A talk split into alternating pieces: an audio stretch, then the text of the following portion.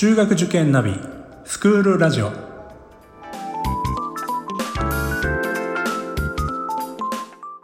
スクールナビゲーターののびるです。この番組は中学受験を目指すご家庭に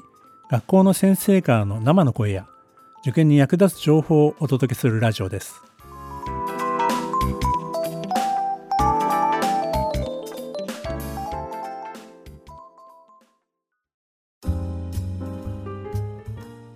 今回は日の出学園中学校高等学校の石川先生においていただいてます。石川先生よろしくお願いいたします。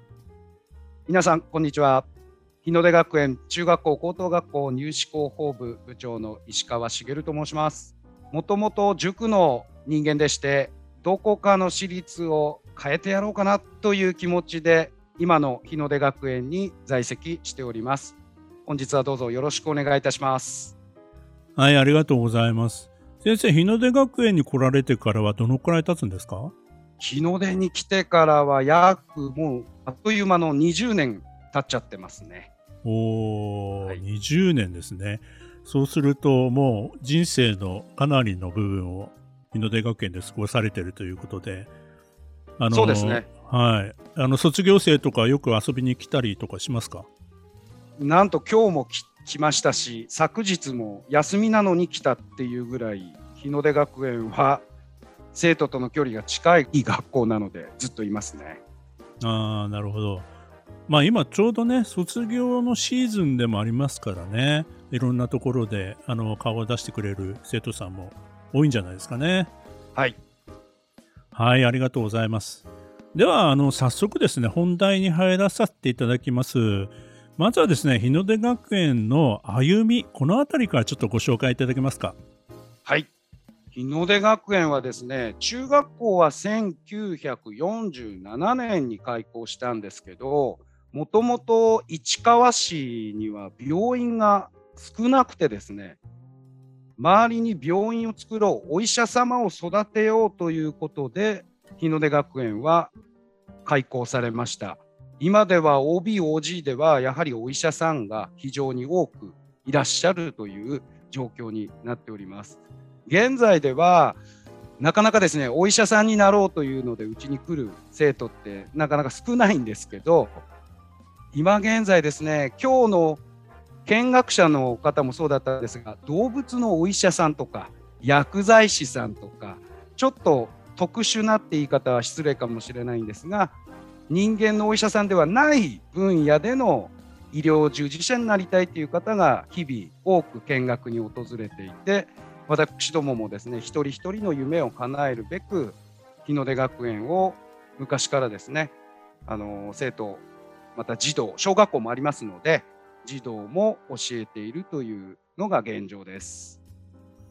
あの日の出学園さんは、まあ、少人数の、まあ、きめ細かい指導ということだと思うんですけども大体規模的にはどんな感じの学校さんなんでしょう？はい。日の出学園の中学校は1学年120人の生徒がいます。実はこれって他の私立とあまり差はないんですね。少人数少人数とよく言われるんですけど高等学校です。高等学校が1学年160人ということで千葉県内では共学で高等学校日の出学園高等学校は千葉県では一番少ない人数。これが少人数と言われております。ただ中学校の120人がそのまま高校に進学していきますので中学生にとっても本当少人数で先生との距離が近くてすごく居心地がいいだからこそ毎日のように卒業生がやってくるという環境に置かれております。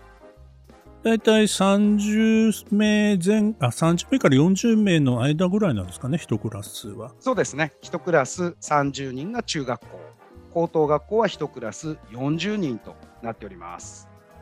あの先ほどお話しされたように小学校もございますから上がってくる生徒さんもいらっしゃるということですけども大体その中学校での割合っていうのはどのくらいになるんですか？はい。中学校の割合はですね1クラス30人の中の10人程度が小学校からの内部生。残りの20人が中学校からの新入生ということで、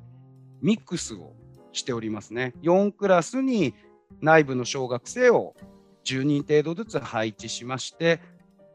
外部から中学校から20名ずつ、さらには先ほどお話しした通り、高等学校は40名、10人増えますので、その10人というのは高校から入った生徒たち常にミックスし、毎年クラス替えも行っております。あの、まあ、私の個人的なイメージとしてですね、日の出学園さんの小学校は、やっぱ名門っていうイメージをとても持ってるんですけども、まあ、そこから上がってきた生徒さんと中学入試で入られた生徒さん、このあたりっていうのは、うまくこう、なんていうんですかね、関係は、あの、上手にできてるような感じですか？はい。本当お世話になってます。あの、ありがとうございます。よく質問のナンバーワンに近いんじゃないですかね。どの学校さんでも同じですけど、内部生と仲良くできますか？ってよく質問されるんですが、日の出学園、日本でも珍しく、小中高で同じ校舎を、施設を共有してますので、例年見てますと、中学から入った子に対して内部生が施設の案内をしたりとか迷っていた時に一緒に行こうそういうところから仲良くなり4月1ヶ月ですぐ仲良くなりますね。ええ、それで1ヶ月後に面白いあの相談なんですけど大体女の子は特にですね仲良くなった後に相手を傷つけないようにちょっと合わないことは距離を取りたくて相談に来るっていう状況もありまして非常に見ていて仲良く内部生とは毎年のようにやってます。友達100人作る必要ないよ。そんなにいたら相談 相談できないでしょ？と。気が合うことを一緒に楽しく生活しようっていうことを教職員も言ってますので、その点はご安心いただきたいなと思ってます。大体どんなタイプのお子さんが多いんですかね？まあ一概には言えないと思うんですけども。はい、そうですね。あの施設校舎が13年目なんですがいまだに綺麗な校舎を保ってていまして見学の方もすごい綺麗ですねっておっしゃっていただけるんですけどもう生徒が施設を大事に使ってくれている半分以上の子がおとなしくてすごく相手の気持ちをよく見て付き合う子が多いですね。やんちゃな子が あの言葉適しているかどうかわからないですがやんちゃな子は1割入ってくるかどうかですかね。よってあの2階本校は5階建てなんですけど2階のフロア中学1年生のフロアだけ走るなって掲示物が貼ってありまして、はい、1年間でちょっとやんちゃな子もですねおとなしい子たちに染められて良くなっていくというのがうちの学校の雰囲気です。はい、なるほど。あのまあ、先生からのね事前のお話でもあの一人一人のこう夢をまあ大切にそして、まあ、それを実現するために応援していくそんな学校だというふうにお伺いしてますけどもこの辺りっていうのをもうちょっとお話しいただけますか？はいあの私塾を辞めて私立に来た日の出学園に来た最大の理由が人間教育を重要視してますので本人が行きたいところを大学入試で受けることができる。今年のもう本当に1ヶ月前の例で言いますと国立しか行きたくないという子が国立大学のみ受けて抑えの学校は受けない。なぜなら行きたくないなら受けるなっていう指導をしてます。人の合格を奪うな、それは SDGs に反してるぞ。なんていうことも教えたりしまして、今年も国立のみ受けた子や、また高校2年生あたりでは東大と言ってた子、実力は十分持ってたんですけど、最終的に選んだのが早稲田大学社会学部しか行きたくないということで、そこのみ受けたと。日の出学園の本当に進路指導が一番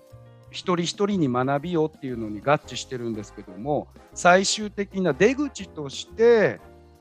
本人が希望する場所を受験可能であるというのが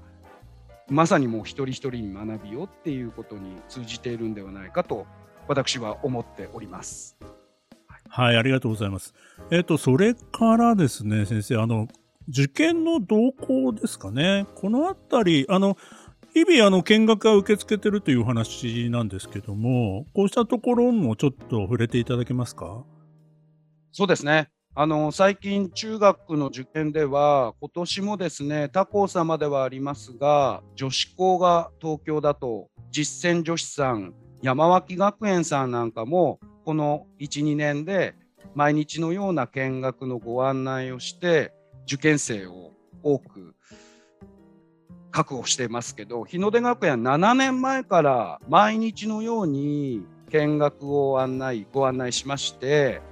どの授業でも見学できるようになっております。一番のおすすめは平日の2時30分。これはですね6時間目。生徒が一番気が抜けた時間帯。また掃除の直前なので日の出学園のまた言葉適してないんですけど最低ラインをご覧いただいてご納得の上入学していただくと。この形で見学の案内をしているとしていたところ今年が一番はっきりと分かったんですが入試の動向としてどの学校さんも大体合格最低ラインの子が多く団子上で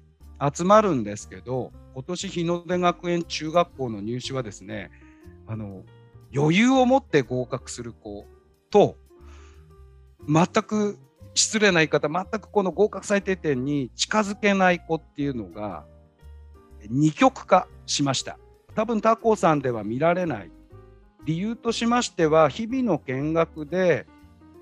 楽しく在校生が生活している、なぜですかって質問されるんですが、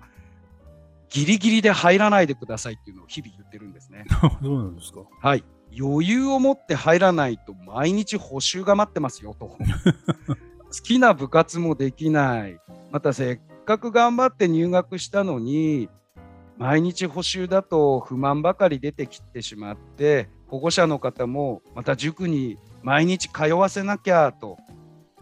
いう心配悩み事に日々悩まされてしまうとご案内をしております。あの一番いいのは余裕を持って入って教わった塾の先生人として信じられるような人であればあのうちの中1も今年そうなんですけど継続して塾行ってるんですね。でこれがですね毎日ではなくて人として信用信頼できる人だから日数を減らして塾に通うと。日の出学園では余裕を持って授業を進められて補習にも引っかからない好きな部活もするこういうような案内ができているので、本当、日の出学園では二極化、受験生が二極化し始めまして、えー、もっと言うと特待生で入ってくる子が多くなってます。これは保護者様にとってもいいことなのかな。私立はお金が高いってイメージありますけど、余裕持って入ることでお金の返金もありますし、はい、さらには生徒は満足して家に帰るので毎日学校の話するそうです。どうしたらそういう子が育つのかな。私も子供3人いるのでどうやったらこういう子って育つんだろうって私自身思ってしまうんですけども余裕を持って入る子たちが最近は増えてきていると。他校さんも同じ状況になりつつあるそうですね。はい。まあこれはあれですよね。うん、子供の、まあ、行きたいという気持ちだったりとか、親が行かせたいっていう気持ちが、まあ、はっきり出た結果じゃないでしょうかね。あの、ま、まあ、とにかく受かればいいではなくて、まあ、あの、この学校がいいと思ったら、別にそ、れは自分の今のレベル、えー、とは関係なくて、うん、あの、いわゆる第一志望というか、まあ、そういうあの選び方ができた結果がそういうふうになってるんような気がしますね。そうですね。もうおっしゃる通りで、でさらに私はあの日の出学園を第一志望にしないでくださいって勧めてまして、はい、あのなぜならやっぱ人間って第一志望は緊張しちゃうんですよ。ええ、そこであとさらに受かる分かるとやらなくなる子が増えてくるので絶対に行きたい学校を余裕持って受けられるような勉強をしてほしいと受かったから塾を辞めるではなくて継続してある程度自分の能力を高めていく。日の出学園を第二志望にすれば第一志望また新しい学校行きたいって学校出てきた時に全力を尽くして当日ですね入試の当日実力発揮できますよっていう案内をしてますので保護者の方がいつもびっくりされますね。はい、入らないでくださいって私が言うと え？って言うんですよ。はい、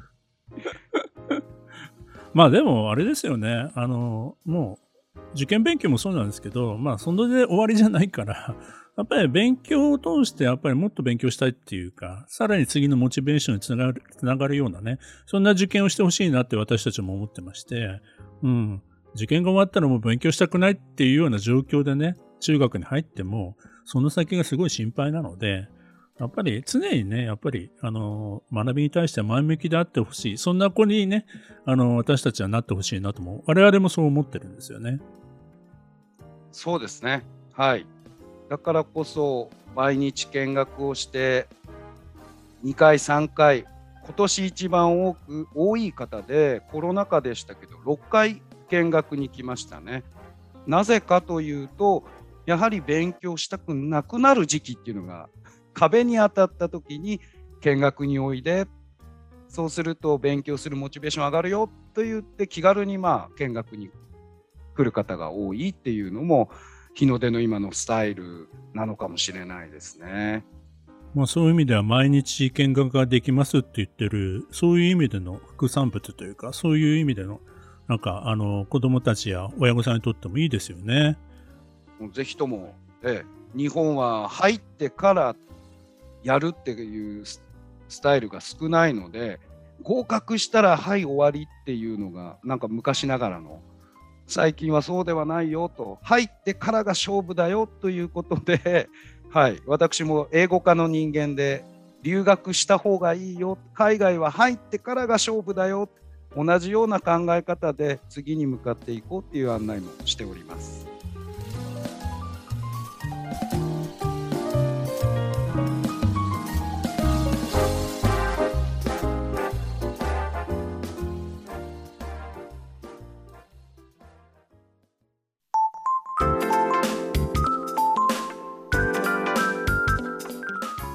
クールラジオでは番組への感想、出演してほしい学校など皆様からのお便りをお待ちしております。また受験に関する質問や相談にもお答えしていきますので概要欄の Google ホームからお気軽にお寄せください。Apple、Amazon、Google、Spotify などの無料のポッドキャストアプリで購読やフォローなどのボタンを押していただくと更新情報が届きますので便利です。それでは次回もスクールラジオでお会いしましょう。